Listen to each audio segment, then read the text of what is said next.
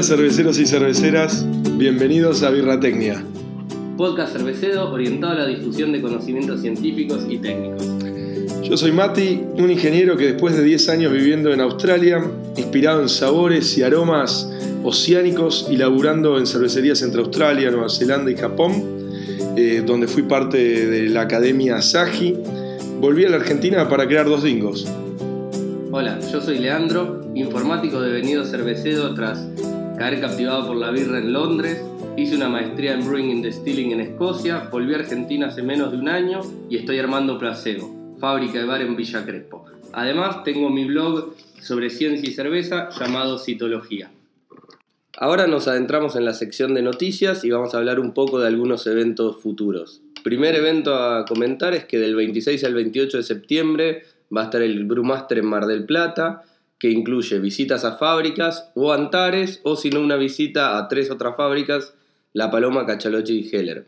Hay un montón de charlas técnicas que parecen interesantes, está una de Oscar Garrido de la cervecería de Chile Granizo, Diego Perota de Fermentis, Frank Gauger de Wireman, bueno, Hernán Testa, Ramiro Echelet, José Vini, Castellani, así como otros más que seguro nos, nos vamos a olvidar de mencionar pinta ser un buen evento. El año pasado estuvo, las charlas estuvieron interesantes, así que a los que vayan nos vamos a, nos vamos a encontrar ahí. Y después un poquito más adelante del año tenemos una copa eh, que pinta que va a estar bastante buena, la, que es un, tiene, bueno, además de copa, congreso, festival y copa internacional POA de Porto Alegre, este, que en, en este caso eh, lo interesante es que las sesiones de cata van a ser también en Buenos Aires y en Montevideo. Saludos a, nuestros hermanos uruguayos del otro lado del charco. Eh, en la primera semana de noviembre. Eh, así que hay tiempo para ir planificando, viendo qué, o sea, planificando la producción para ver qué cervezas, con cuáles vamos a competir, para que estén bien frescas para la copa. O sea, la entrega es a fin de octubre. El congreso en sí es el 5 y 6 de noviembre eh, allá en Porto Alegre, y van a haber charlas súper interesantes de Alex Wallace de Rare Barrel, Phil Emerson de Almanac, Pete Bouquet de Purpose, pero históricamente em, de New Belgium, eh, Gordon Strong, Semilla va a estar ahí también, eh, y bueno, el festival en Porto Alegre va a ser el 9 y 10 de noviembre. La verdad que una buena excusa para irse unos días, escaparse unos días a Brasil.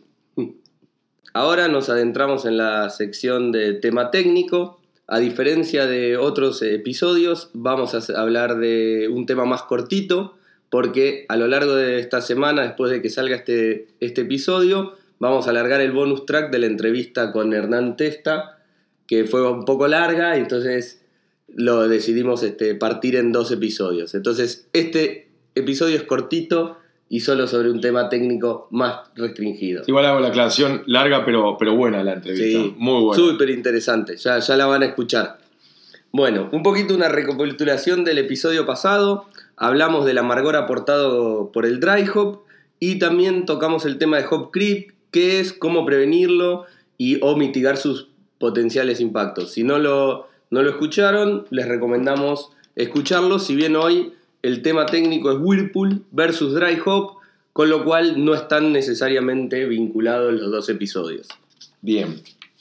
Entonces, para entrar en el tema de Whirlpool, eh, primero vamos a hablar un poco de lo que es el carácter y sabor del Whirlpool, eh, o la extracción, qué ganamos con, con, hacer adiciones de lúpulo en el Whirlpool, o sea, cuando se apaga el, el calor a, la olla, el fuego o el vapor o lo que sea. O hacemos el trasvase de una olla. O, hacemos el trasvase a, un, a, una olla específicamente diseñada para el Whirlpool. Eh, y eh, primero vamos a hablar de un estudio hecho en 1983 por Hailey y Pepard, este, que hablaba, o sea, la conclusión inicial de este trabajo es que el Whirlpool es importante eh, para dar un, carácter o sabor al lúpulo mucho más complejo que simplemente enfocarse en dry hop. Es decir, no es que, bueno, agrego todo mi lúpulo en dry hop y no agrego nada en lúpulo, vamos a terminar con una birra totalmente distinta, con sabores menos complejos que diciendo, bueno, no, voy a meter en Whirlpool, voy a meter en dry hop. O sea, son adiciones complementarias. Complementarias, no es que compiten una con la otra y lo haces acá o lo haces allá. Eh, el estudio este, em, básicamente de 1983, eh, habla eh, de, esta, de, esto mismo, ¿no? de, de, estas diferencias. Se hicieron dos cervezas, una con solo una adición de Whirlpool o, tardía en el, en el, hervor y una con solo dry hop. La de dry hop testeó alto en componentes volátiles, em, por ejemplo el miceno y beta carofileno, un montón de compuestos que no son polares. Sin embargo, la composición química eh, de la adición de, Whirlpool era distinta ya que la proporción era mucho más de compuestos polares, o sea, de lo que ya venimos hablando del linanol, del geraniol, del nerol y todos esos compuestos eh, súper aromáticos que tienen la tendencia a quedarse pegado mucho más fácil o más fuerte al mosto o a la cerveza por, por su carácter polar. Eh, entonces, eh, otro de los puntos que vieron es que el dry hop aporta, eh, bueno, esto, por, el dry hop aporta estos compuestos no polares, ya que el miceno es muy volátil, por ejemplo, y, se evapora apenas lo tiramos en el whirlpool a una temperatura alta, muy rápido, tiene una media vida muy rápida estas temperaturas y se, se va evaporando. El, el estudio sensorial que dio, o sea, eso fue a nivel números, eh, químico. químico. Análisis químico, de, las menos porcentaje de milceno, más porcentaje de, em, los, compuestos de los compuestos polares. Pero a nivel de estudio sensorial, sensorial la, cerveza, la cerveza que habían hecho con solamente Whirlpool, le sintieron mucho más eh, percepción de los ésteres frutales y cítricos que a la que habían hecho solo con Hop. Sí, de hecho esto tiene bastante sentido si uno lo piensa desde el punto de vista de la solubilidad de los compuestos. Si tenemos un compuesto no polar, lo que va a pasar es que es más difícil de que entre en solución, entonces estamos a alta temperatura en Whirlpool con un compuesto no polar que le cuesta entrar en solución, lo que va a pasar es que es más fácil que eso se volatilice. En dry hop tenemos el tiempo de contacto y este, no tenemos el factor de temperatura. Entonces es más fácil que parte de eso entre en solución. Es una forma de intentar acordarse estas cosas. Hay otro estudio hecho en el 2015 por Praet, Obstale, Kausmaker, se me cuesta decirlo, y Velayo, que también prueba algo, eh, o sea, en línea con esto, ¿no? Que básicamente lo que prueba es que el tipo de sabores extraídos en el, en el Whirlpool son distintos eh, a sabores adiciones tardías de hervor. O sea, en este caso la comparación no es con el dry hop, sino para arriba, también para entender cuál es la diferencia entre eh, Whirlpool y adiciones en olla, ¿no? Este, habla que son adiciones menos especiadas y herbales, pero sí un poco más verdes y resinosas. O sea, tienen menos especias, más fruta, pero eh, un poco y más resina, ¿no? La adición, la adición en, Whirlpool. Este, y esto se da especialmente en variedades de lúpulo que tienen porcentajes altos de alfa-humuleno y beta-carofileno.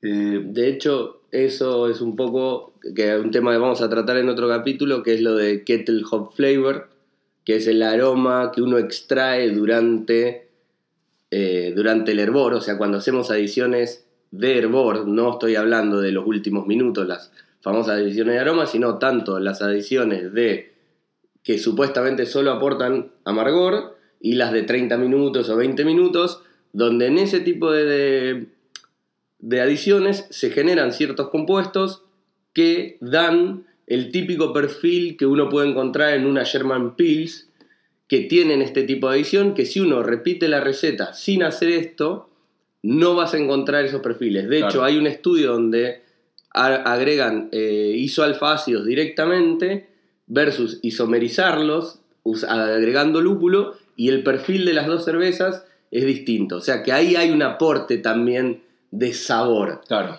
Que obviamente en cuanto a una IPA, lo que puede estar ahí lo vamos a tapar con 8 gramos por litro de lúpulo en dry hop o en Whirlpool, pero eso existe y en ciertos estilos es importante. Pero bueno, solo como una nota al margen, en otro capítulo vamos a, es un temita que vamos a tratar. Además de estos de estos estudios. También hay un estudio de Sharp Hammer en 2017 que hizo una experiencia con tres cervezas distintas a las cuales lupuló con, con. Eh, una con un hervor de 60 minutos, otra con un, en Whirlpool y otra un dry hop con 48 horas de contacto. Eh, acá lo que, lo que midieron, o sea, los resultados son que en términos de concentraciones medidas de volátiles derivados del lúpulo, la que tenía más altas eh, cantidades. fue la cerveza que fue lupulada en Whirlpool, que tenía más alto linalol, alfa terpeniol, geraniol y beta citronelol. Eh, citronelol. Em, la cerveza con solo Whirlpool fue en este caso más aromática que la solo con dry hop. Ahora, tener en cuenta que la de Dry Hop no tenía nada de lúpulo antes, ¿no? O sea. Claro, sí, están comparando Whirlpool. Solo Whirlpool con, solo, Dry, Hop.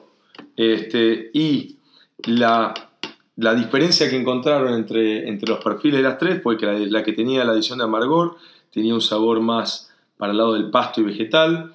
La, de Whirlpool un poco más de pino, resina, citrus, fruta de carozo y tropical.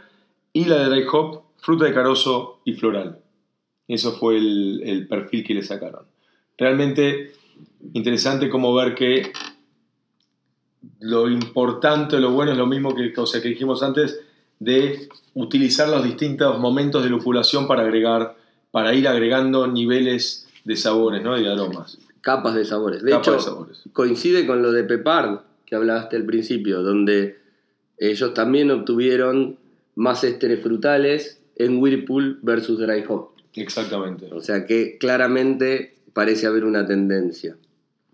Bueno, ahora vamos a hablar de un pequeño, cambiando un poquito de tema del perfil, aroma versus sabor, vamos a tratar. Hay un trabajo de Van Havik del 2010 donde un poco zanja esta discusión y dice el Whirlpool aporta más sabor y el dry hop más aroma. Ellos también hacen la experiencia en un montón de cervecerías, repiten la misma receta con pequeñas variaciones de la levadura que usan y el perfil de agua, pero repiten la misma en treinta y pico de cervecerías y el panel sensorial encuentra que en Whirlpool tenés más sabor y el dry hop tenés más aroma. Después hay ciertos compuestos de alto impacto aromático como el mircenol, el borneol, el, el alfa terpeñol, el nerol, el geniarol, que son sintetizados en Whirlpool. De nuevo, el nerol y el geniarol son todos estos compuestos que dan parte frutada y todo que vemos que sigue siendo una constante a lo largo de todos los estudios.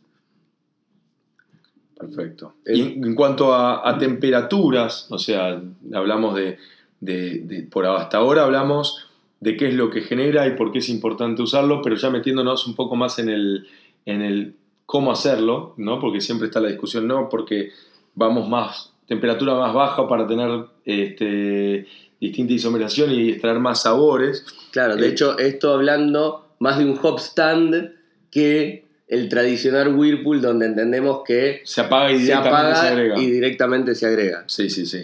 Eh, Santori, eh, la, la, empresa japonesa, la cervecera japonesa, en el 2011-12 hizo un estudio en el cual midió distintas temperaturas de, midió contenido de linalol o extracción de linalol a, con tres whirlpools de distintas temperaturas. Uno de 95 grados, otro a 85 y otro a 75 grados.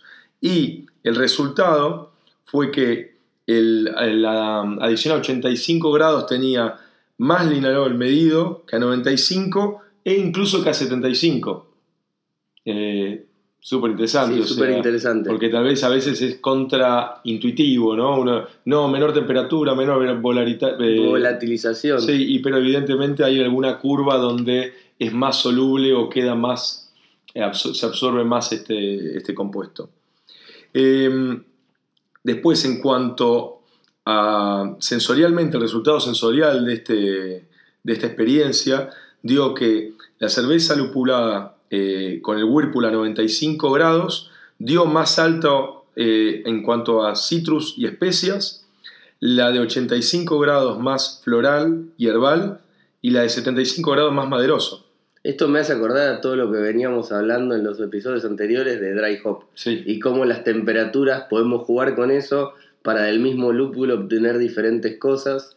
Evidentemente, este es otro punto de juego. Totalmente, totalmente. Y lo mismo, está la retendencia ahora, y nosotros lo hemos hecho, este, de, por ejemplo, Neipas, bajarle a 75 grados antes de hacer la lupulación para, por un lado, no isomerizar, falso, pero eh, después hablaremos del tema, pero por otro lado, para solamente extraer fruta del lúpulo.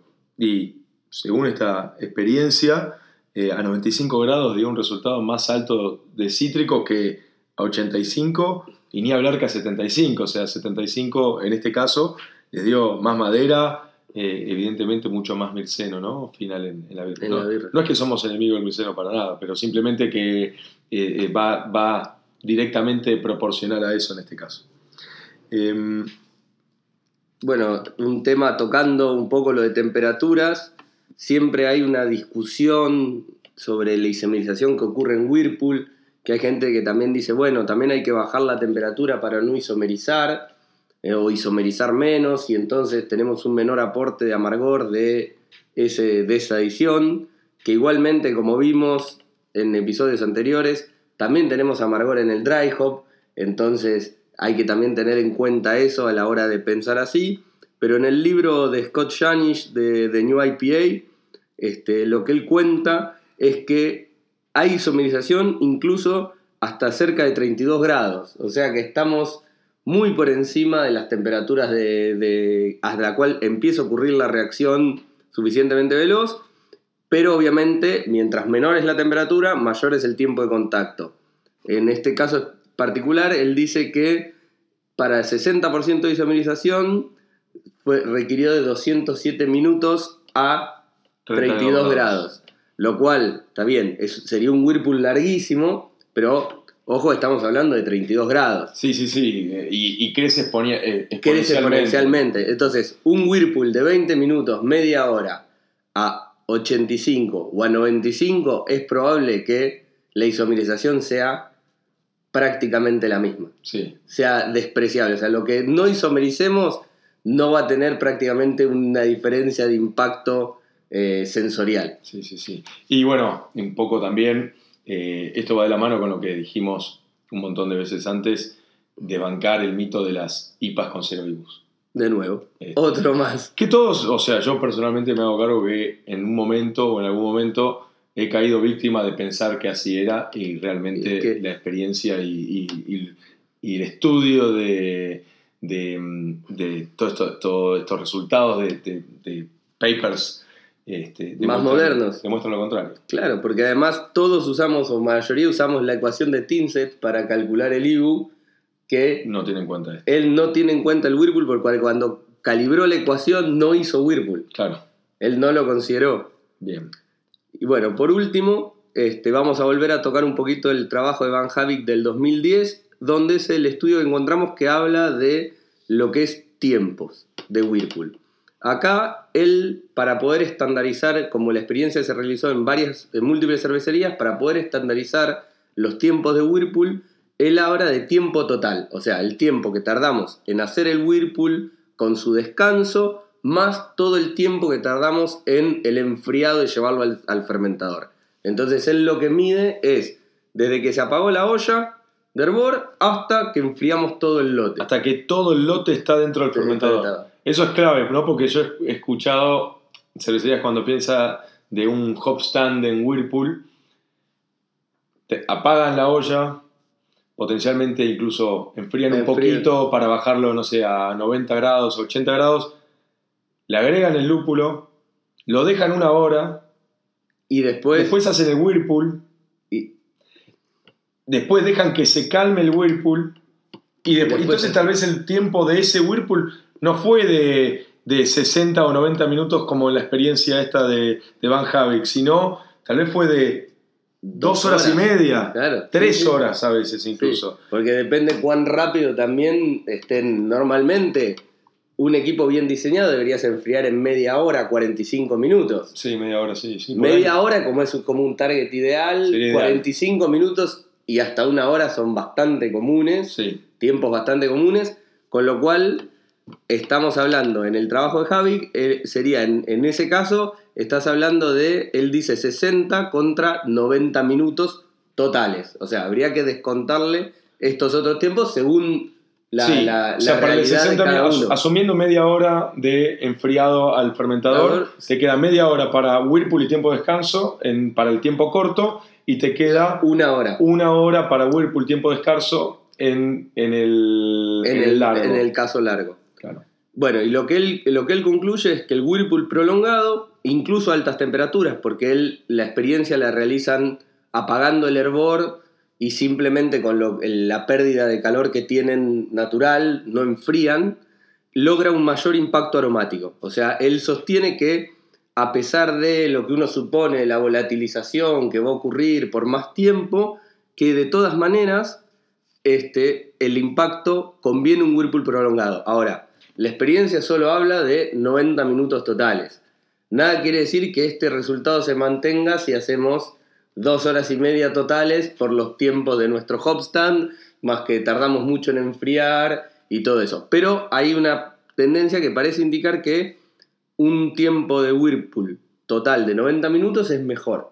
Entonces, dejar un descanso más largo, si podemos enfriar rápido, sería una buena idea. Ahí empieza a jugar un poquito en contra nada más si estamos usando tal vez maltas con alta cantidad de potencial de, de DMS, ¿no? Simplemente un tiempo... O sea, hay que balancear las dos cosas O hacer un hervor más largo. o hacer un hervor más largo. Si estamos usando una malta con alto potencial de DMS, De una malta Pilsen. sí. Este, si no, no me Bueno. preocuparía mucho. No, pero bueno, pero eso también lo podemos tener en cuenta en Para el tener diseño en cuenta para el diseño de la receta. de receta y a- decidir hacer un hervor de 90 minutos para estar seguro de no tener problema de DMS a causa del Whirlpool. O usar malta pale. O usar malta Pale. Sí. bueno, Bueno, ahora, ya con esto damos como concluida el, el tema técnico. Vamos a dar un par de tips and tricks y así algunas ideas que se nos han ocurrido a, a raíz de, de analizar todos estos temas, todos estos trabajos, perdón. Este, y bueno, empezamos con... el tema, o sea, hay, una, hay un estudio que hizo mm, Asahi, justo mi, eh, la empresa donde yo trabajaba este, en el 2017, que habla eh, o que demuestra que la producción del tiol eh, que tiene un sabor a, a cebolla, o sea, un tiol totalmente no deseado, tenemos tioles deseados y tioles no deseados, en este caso no deseado, se da en mosto oxigenado a temperaturas altas en contacto con el lúpulo. Eh, es decir, ojo, en el Whirlpool, con la oxidación, eh, incluso mm, o sea, si estamos formando un torbellino grande en el medio de la olla, este, que está chupando y haciendo cavitar la bomba, o, si está entrando, hay un sello, un sello, un triclamp medio flojito y se escucha que entra, que está entrando aire a la bomba, en el momento estamos agregando lúpulo, vamos a tener una tendencia a incrementar estos tioles, esta producción de estos tioles con, con sabores a cebolla. Yo en mi experiencia personal eh, hemos cambiado un poco el, armado de este Whirlpool, o sea, no dejamos que se forme esta, mm, este torbellino, o sea, sino que hacemos cuando, justo antes que se está por formar, que uno se da cuenta por la eh, tensión superficial, o sea, cómo se comporta la superficie del líquido, del mosto girando arriba de, la olla, ahí cambiamos de válvula de, de, de donde estamos tomando el mosto y en vez de sacar del centro, que es de donde sacamos al principio para, para facilitar o, o- o que eh, darle más inercia a ese movimiento tangencial, y cambiamos por la toma lateral, digamos, de la... mm, igual, o sea, del fondo, del pero fondo lateral. lateral. El fondo lateral de la olla de hervor La que usás después para el trasvaso al fermentador. Exactamente. Y ahí, mm, con ese cambio, no formo el torbellino este, ¿está bien? Y ahí recién agrego el lúpulo. Entonces, yo he notado una menor producción de este, de este tiol y acá estamos hablando 100% a nivel sensorial porque no tengo los medios de laboratorio para probar eh, esto a nivel ppm o ppb, pero sí a nivel sensorial he notado una, disminución de, esto. Y creo que también, o sea, en tu experiencia, eh, vos también tuviste con el tema de oxigenación. Una experiencia parecida, de hecho, nosotros teníamos un problema de que a veces agregábamos el lúpulo en el Whirlpool y nos quedaban parte del lúpulo flotando, que nos llamaba mucho la atención porque uno esperaría que los pellets se disuelvan, se disuelvan y, o por lo menos precipiten.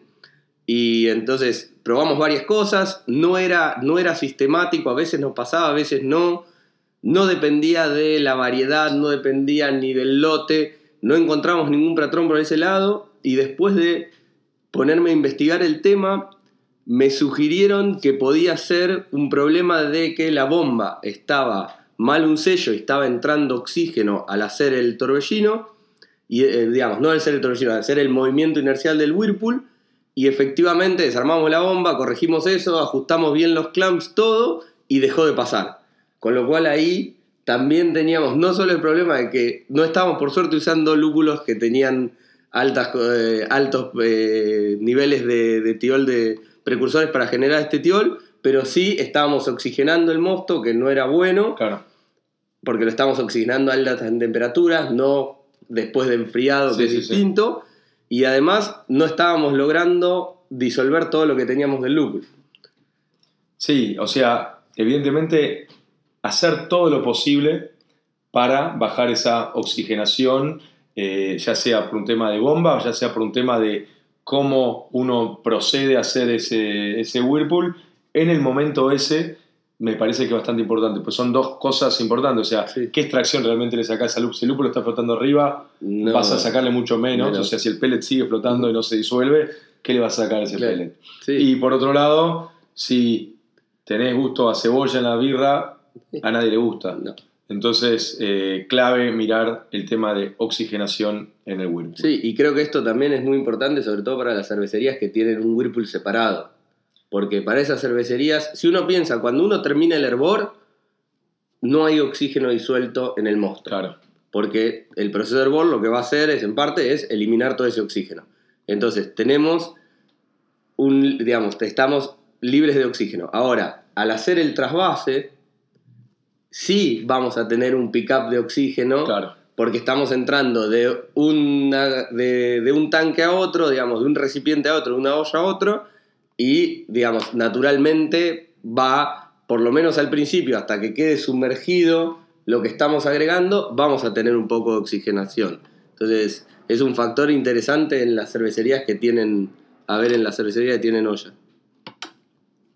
Entonces, bueno, ahora otro, otro tips y trick, siguiendo en esto, es un poco tener en cuenta, en base a lo que hablamos antes, la variedad de lúpulo que vamos a usar en el, en el momento de Whirlpool, en la edición de Whirlpool, tenemos que tener en cuenta el efecto de la volatilización, ya sea positivo o negativo. Digamos, como vimos, hay más volatilización en el Whirlpool que obviamente que en un dry hop, por eso obtenemos perfiles diferentes entonces, es importante tenerlo en cuenta para, por ejemplo, si tenemos un lúpulo que sabemos que tiene un montón de componentes que nos van a dar la parte frutal, pero es muy alto en componentes, en mirceno, por ejemplo, va a ser, nos va a dar ese perfil verde, herbal, té que no queremos, si queremos dar una bomba frutal, por ejemplo, nos conviene o es importante intentar usarlo en, Whirlpool. Claro, porque, más en Whirlpool que en Dry, Hop, de, ese, lúpulo. Porque justamente aprovechando este efecto de volatilización, nos quedamos con más de lo que nos interesa, o aunque no nos quedemos con más comparado con un Dry Hop, eliminamos lo que no nos interesa. Entonces, este efecto, y a la inversa, si queremos hacer una IPA old school West Coast, super dank y resinosa y todo, quizás una alta carga en Whirlpool de un lúpulo así no es lo que más nos convenga. Claro, porque lo vas a, lo vamos a perder. Sí, tirarlo más adelante en el dry hop y, y, listo. Y listo. Sí, sí, sí, sí, sí. Y elegir alguna variedad que aporte, o sea... Que tenga esa ese, propiedad, digamos. Exactamente, exactamente. Eh, también aclaremos de vuelta porque como he visto cervecerías o he hablado con un montón de cervecerías que cuando piensan en hop stand piensan eh, en, el- en algo aparte del tiempo que está la bomba de Whirlpool prendida, el tiempo de descanso, ¿cómo llamarlo? El tiempo entre el que de calma, Sí. este, de cuando se apaga la bomba hasta que no hay más movimiento, y El trasvase. el tiempo de trasvaso trasvase y enfriado. enfriado al fermentador, este, el hop stand incluye esos tiempos. O sea, que si alguien ya sabe con esas tres cosas está tardando 90 minutos, no le agrega otros 90 minutos más a su proceso, porque si no, no solo los tiempos se dan a cualquier lado, pero si no, tampoco hay experiencias que demuestren que después de 90 minutos se sigue ganando, Ganando. mucho más. O sea, eh, también hay, como hay muchos, muchas charlas en, en blog, no en blog, más que en blogs, en, en foros online, y muchos de estos foros americanos son de homebrewers, no necesariamente de pro brewers, este, no por restarle importancia, sino que simplemente las características del equipamiento y todo eso son distintas. Hay gente Los que tal vez- volúmenes los volúmenes y todo eso son distintos. Eh, hay gente que cuando habla de hop stand para homebrew, sí lo hace aparte porque el Whirlpool tarda nada, porque el enfriar tarda Nada. 10 minutos. Este, entonces, para ella, esa gente tal vez sí lo toma como algo separado, pero cervecerías profesionales, tomamos, cuando hablamos de, de hop stand, pensemos en el tiempo, o el tiempo de Whirlpool, o de contacto en el Whirlpool, desde que se apaga la olla hasta que está todo metido en el fermentador. Claro, pues nada, tan simple como si tu trasvase tarda 45, 45 minutos, una hora, quiere decir que en media hora recién vaciaste la mitad de tu Whirlpool. O sea Claro. que ese, la mitad de tu Whirlpool igual tuvo media hora más de contacto. Sí, sí, sí, sí, sí. O sea, y, son, y entonces cuando hablamos de volúmenes grandes, esto empieza a ser significativo. No es lo mismo enfriar 25 litros que, digamos, en muy corto tiempo lo lográs enfriar. O sea, no es la realidad de la mayoría de las cervecerías, eh, microcervecerías. Totalmente. Y después, como una especie de, de idea que, da eh, el hecho de, todos estos análisis o de todos estos estudios, es el, para pensar, ¿no? Eh, se podría de la misma manera que hacemos múltiples adiciones en, en Dry Hop para obtener distintos perfiles de una adición eh, en plena fermentación, una adición eh, post-fermentación a cierta temperatura y alguna otra adición a otra temperatura. En Whirlpool se podría hacer algo muy parecido, tal vez cuando apenas se apaga el hervor, hacer una adición y esperar, o, eh, mientras se va bajando la temperatura, a medida que el Whirlpool va aumentando eh, eh, o va progresando, hacer otra adición y también jugar con las variedades para ver que, si no, a este lúpulo les quiero sacar un poco más de esto o esto más de esto, eh, ir jugando con una progresión de adición de lúpulos a, en el- o durante el Whirlpool. Eh, nada, como una idea, algo que podemos llegar a, a sacar. Interesante para Sí, probar. a explorar. Y con Bueno. eso damos por concluido el, El tema, tema técnico, de hoy. El El- Whirlpool ya está, este caso no va a ser eh, una serie de varios episodios hablando de Whirlpool, que no quita que tal vez Lo volvemos a tocar además adelante. en con- otro adelante, con, en, otra, en otra circunstancia o con otro tipo de información que, que tengamos en su momento. Bueno, ahora nos metemos en la sección de preguntas y respuestas que como saben pueden escribirnos a birratecnia.gmail con sus preguntas o contactarnos por Instagram también en arroba birratecnia. Bueno, la primera es una pregunta del otro lado de- del charco, podríamos decir. Nos escribe Walter de Montevideo. Vamos, ¿Qué dice? Uruguay todavía. Vamos Uruguay, vamos con los oyentes de otros lados. Por lo menos escriban a decir que nos escuchan. Sí, sí, sí, genial. Este, genial. Bueno, dice, tengo una duda con respecto al tema de purgas de fermentador. ¿Cómo las hacen y cuántas veces? Esa es la primera parte de su pregunta. Y lo que él nos comenta es que dice, noto que rápidamente sale líquido cuando purgo, pero después cuando voy a embarrilar y giro el buscaclara, siempre, siempre arrastro mucha levadura o lúpulo. Levadura y lúpulo. Bien. Bueno, Walter, eh, primero, para atacar la primera parte de tu pregunta, eh, personalmente eh, lo que hacemos nosotros es a las, y cuando digo nosotros hablo de dos dingos, eh, no necesariamente, eh, no, no la hablamos con, con Lean todavía esta, este- esta pregunta, pero eh, a las 24 horas de el- de, que la cerveza o que el mosto esté en el fermentador, nosotros hacemos una primer purga para sacar cualquier tipo de, proteína floculada, de cold break, este, hot break, o sea, cualquier cosa que pasó y precipitó, o levaduras muertas que no, las levaduras muertas que no, que no activaron, y todo eso lo sacamos, ¿no? No es mucho esa purga, siempre es, es una purga chiquita de 24 horas, a las 24 horas. Después, las purgas las hacemos, bueno, va a depender de qué cerveza y todo eso, pero normalmente 48 horas después de hacer cualquier dry hop, siempre hacemos una purga para eliminar la materia verde de, ese lúpulo. Este, y bueno, después una vez que ya la cerveza entra en frío, básicamente nosotros todos los días le vamos haciendo una purga. Por supuesto que la purga del primer día de frío es la donde sacamos mayor cantidad de, levadura y, eh, o levadura barra lúpulo y a partir de ahí todos los días va, sacando, saliendo un poquito menos. Eh, lo que sí es que sale rápidamente líquido, pero después, por lo que entiendo, te das cuenta que no lo eliminaste del todo. Eh, debe tener que ver con que debes estar usando una manguera muy, muy gruesa para, para purgar. Cuando haces esto, se forma un cono, eh, como una especie de embudo, y queda pegado todo el lúpulo y la leva a las paredes del fermentador o a las paredes del cono del fermentador y sale por el medio. Entonces vos rápidamente abrís rápido, abrís fuerte la válvula, asumiendo que haces eso, con una eh, manguera grande, ponerle de una pulgada y media, que, sería lo mínimo que debería tener la parte de abajo del fermentador, idealmente dos, las nuestras son de dos pulgadas para que para que fluya más, pero este, para cuando hay que limpiarlos. Este, pero cuando empezás, si abrís fuerte eso y tirás, se va a formar esta presión en el centro del cono, va a bajar por el centro, te va a quedar todo pegado a los costados y vas a sacar rápidamente, entonces no vas a haber purgado mucho. Se hace como un cilindro a través de la capa de levadura. Exactamente.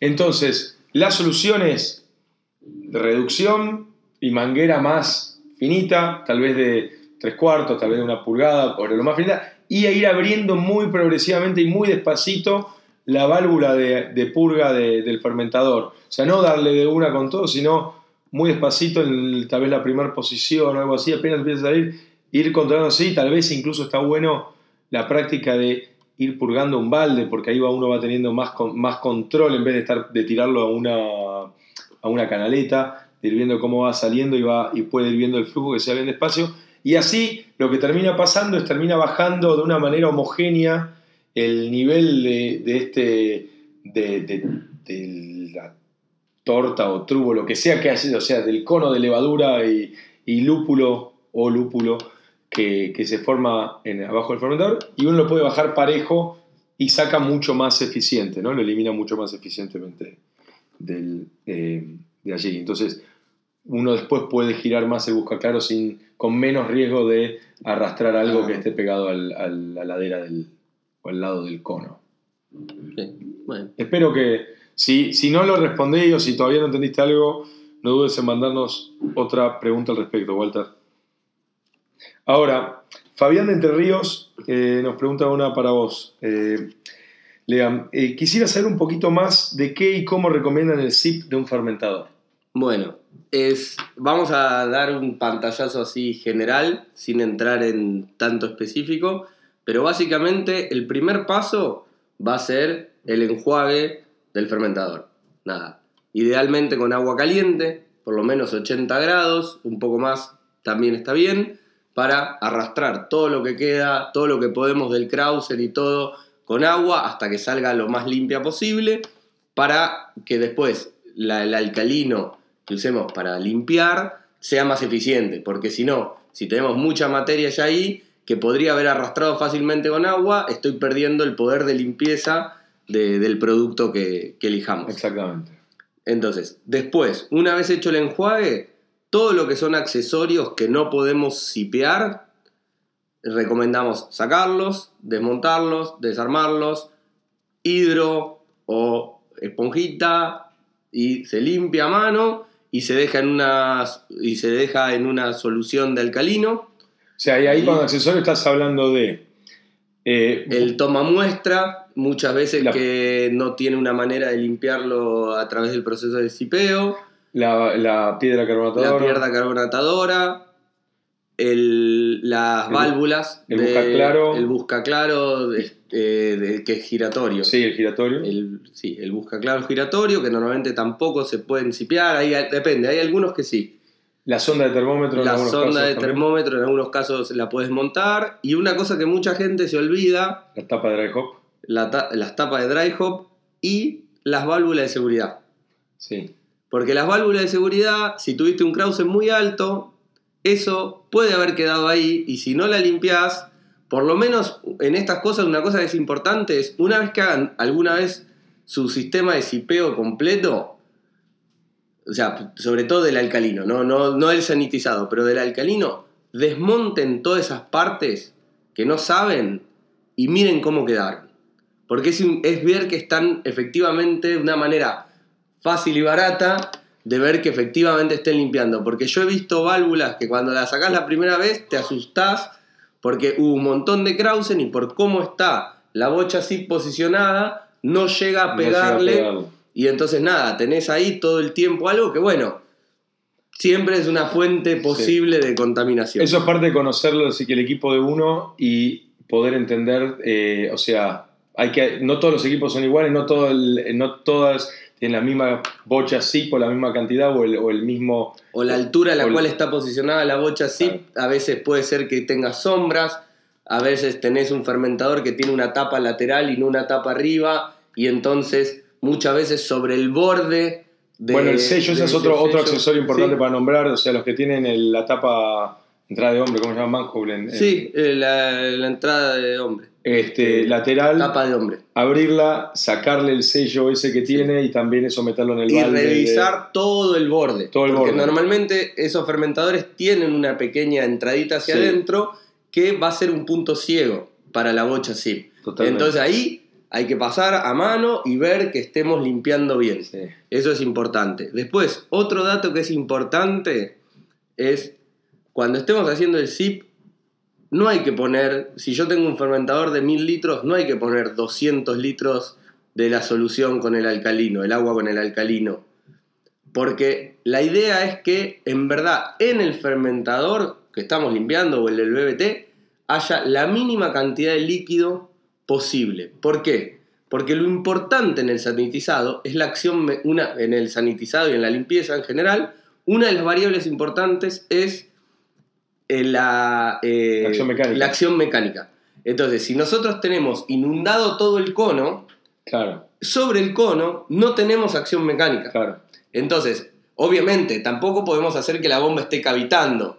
Pero bueno, es buscar, cada uno conocerá su equipo y lo va ensayando, hasta buscar la mínima cantidad de solución que nos permita que la bomba no cavite y, no, y tener lo menos posible dentro del, dentro del tanque. De hecho, en plantas grandes, normalmente cuando tiene una estación de sipeo grande y todo, se utilizan dos bombas. Una bomba que succiona y otra bomba que envía. Entonces, ¿cuál es la idea? Que todo el tiempo estás trabajando con el tanque vacío para que tu acción mecánica sea lo más eficiente. Entonces, también es importante que se fijen que efectivamente la presión de la bomba, la, la- la fuerza que tiene la bomba, les alcance para que active bien la bocha zip. O sea, no lo hagan obviamente con alcalino a esa prueba, pero un día prueben con la bomba pasando agua nada más, Sí, sí, sí. fría para no quemarse, que efectivamente la bomba les dé y pegue bien sobre las paredes. Una prueba fácil es poner la oreja cuando lo están haciendo y deberían sentir el ruido de que está golpeando el agua. Pero si tienen una boca de hombre a- arriba, está bueno abrir un poquito y mirar efectivamente cómo están dando la bocha. Que de hecho también es importante cada tanto desarmarlas Y sacarle cualquier cosa que y se le sacarle quede cualquier cosa que se le queda adentro. Porque una cosa que suele pasar es que si no limpiamos bien en el primer enjuague el fermentador y quedaron rastros de leva y, ciertas, y cierto, por ahí lúpulo más que leva, Sí, sí. lo vamos a mandar y eso no va a salir de la bochita así. Sí, sí. Entonces eso es importante, desmontarla, por ahí no en todo, o sea, uno va conociendo su equipo, al principio lo haces todas las veces y después vas viendo, no, mira, la verdad es que salgo y está limpia, entonces cada tanto tomás Una eso por como un- mes, una vez cada cinco ciclos, cuatro ciclos, Sí, lo que sea. como un punto de control. Pero bueno, ahora en sí, ahondando un poquito en el, en el ciclo de sipeo. La temperatura es muy importante, por eso hay que el, el preenjuague hay que hacerlo con agua caliente.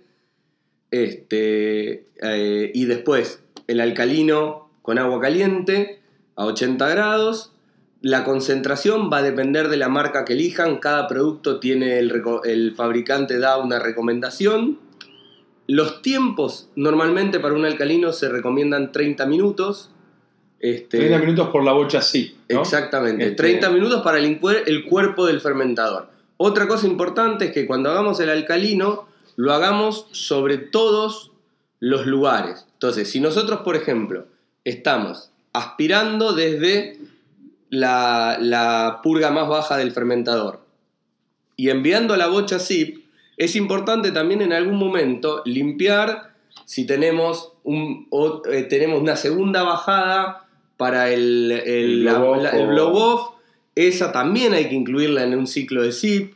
Si tenemos este, el, busca busca claro claro, también. también hay que pasarla, porque no es lo mismo que esté circulando, de nuevo, es volver a lo de la acción mecánica. Acá una cosa que se puede hacer es tener una, múltiples salidas desde la bomba y Claro. poder aprovechar y armar y conectar todo al mismo tiempo y estar aspirando de un único punto. Ahora, eso sí, importante, tener en cuenta que nos dé la presión. O sea, vamos a tener que estrangular un poco las entradas por el buscaclaro Sí, y, sí. Por, y por la otra, digamos, por el blow-off, para que la bocha zip tenga suficiente fuerza. Si no la tiene, y lo van a tener que hacer en etapas. Para todo lo que es cañería, normalmente 5 o 10 minutos de ciclo está bien. Es, es, digamos, los tiempos estándares que se habla. O sea, mientras estás haciendo esa media hora, durante cinco minutos le metiste también un poquito a través del busca claro, un poquito a través del blow off, Sí. un poquito, no sé, si podés a través de la válvula de, de muestra. De muestra. Este, Eso de por eso, esas pequeñas cosas, todo, por todos lados tiene que pasar. Eso, ahí eso lo es- vas, lo vas eh, limpiando todo, Todo, en serio. sí. Realmente te queda todo limpio. Este, y de hecho, normalmente se diseñan los procedimientos de sipeo para ir de arriba hacia abajo. Claro. Para, digamos, uno va limpiando desde arriba hacia abajo, cosa de que, porque si yo limpio de abajo hacia arriba, cuando limpié más arriba, por ahí ensucié lo que ya había limpiado abajo. Sí, sí, sí. Entonces siempre se limpia abajo. Otra cosa interesante a tener en cuenta es que si tienen más de un fermentador para limpiar y usan otras, preparan alcalino no, no tiren ese primer alcalino que usaron, esa primera solución con alcalino, sino que úsenla para el preenjuague. Primero, ahorran agua y va a arrastrar más mugre. Sí, incluso se puede, a ver, uno podría pasar el alcalino, traer un strainer, dejar, mantenerlo limpio, después titurarlo, ver cuál está la concentración Sí. de la alcalinidad y reutilizarlo indefinidamente, o Sí, sea, bueno, no indefinidamente, pero darle una vida útil mucho más sí. larga y ecológicamente es mucho más sustentable. Sí, pasa que eso hay que tomar los recaudos para saber que Titular, porque no es un tema de pH, hay No. que usar tituración, este, calcular bien la alcalinidad y se puede hacer. Se puede hacer, pero sin, sin digamos, en- eh, hacer ese procedimiento, por lo menos reutilizarlo Sí, para el como preenjuague preenjuague. va a ser mucho más efectivo. Va a ser mucho más efectivo que el agua. Perdón. Bueno, entonces, eso en lo que respecta a alcalino. Y además también lo que decíamos al principio de que no tener un montón de solución en el cono, también nos ahorra alcalino. Claro, sí, Que también está bueno. es importante. Después, hacemos un enjuague, idealmente con agua caliente. O sea, con agua caliente vamos a tener más solubilidad, entonces va a ser menos agua que vamos a usar para hacer ese enjuague. para hacer ese enjuague. Hacemos ese enjuague. Y ahí sí, lo mejor es medir con una cintita de pH, no hace falta un pHímetro. No, Simplemente lo más fácil es con la cintita de pH, son baratas, enjuagar, medir el pH para ver que efectivamente ya no hay más un pH alcalino. Quiere decir neutro que enjuagamos bien el tanque. Y por último, viene la etapa de sanitizado, que al igual que el alcalino, es la misma idea. Perdón, es la misma idea, pero a esta vuelta con el sanitizante. Entonces tenemos que tomar un procedimiento similar, con la diferencia que usamos peracético o Starsan. Y los tiempos de contacto van a depender un poco de lo que recomiende. Claro, cada producto es distinto, lo mismo que la concentración y todo eso va a ser distinto. y además del método, ¿no? Porque eh, la composición del peracético es totalmente distinta y, el tipo de acción del peracético este, es totalmente distinto a, cómo acciona eh, un sanitizante ácido como puede ser el Starsan que tiene más que ver con, con fosfórico y nítrico, con ácido fosfórico y nítrico y mata por pH, en cambio el otro este, mata por un tema mucho más complejo en, cuanto a la ozonización de las partículas del ácido acético con el, este, con el agua oxigenada, el peróxido de hidrógeno. Entonces, este, nada, bueno. en, cuanto, eh, en eso, dependiendo del producto que compren, chequen eso, el tema es armar el sistema zip para que sea efectivo. Una de las cosas que para mí son, es muy importante es eh, para la limpieza y la sanitización del fermentador, eh, para, por ejemplo, cuando antes de, meterle el, el, mosto, eh, hacerlo con la misma línea que va a ir el mosto, ya conectada al intercambiador de placas. No estoy hablando, o sea, los podemos eh, limpiar y sanitizar en momentos distintos, pero no limpiar la manguera y limpiar el fermentador y después conectar al último momento la manguera al fermentador, sino que sea realmente sí también eso. Y de esta manera nos aseguramos que está limpio todo el canal efectivamente, o sea, no es que no, le damos opción a que se ensucie algo o que, o que se deposite algún microorganismo en un lado justo en ese momento tan crítico, ¿no? Claro, sí, sí, totalmente de acuerdo. Bueno, con esto vamos cerrando el episodio de hoy. Si les gustó y si les gusta el podcast, no se olviden de dejarnos una reseña en la plataforma donde nos escuchan, ya sea Spotify o Apple Podcast. Eso ayuda a que otra gente nos encuentre. También de seguirnos en Instagram, arroba Así están al tanto de cualquier novedad. Eh, además, ahí incluimos referencias de todos los artículos y papers que mencionamos en el podcast. Cualquier pregunta, duda, consulta, comentario, elogio o quejas, ¿por qué no? A birratecnia.gmail. Gracias por escucharnos y hasta la próxima.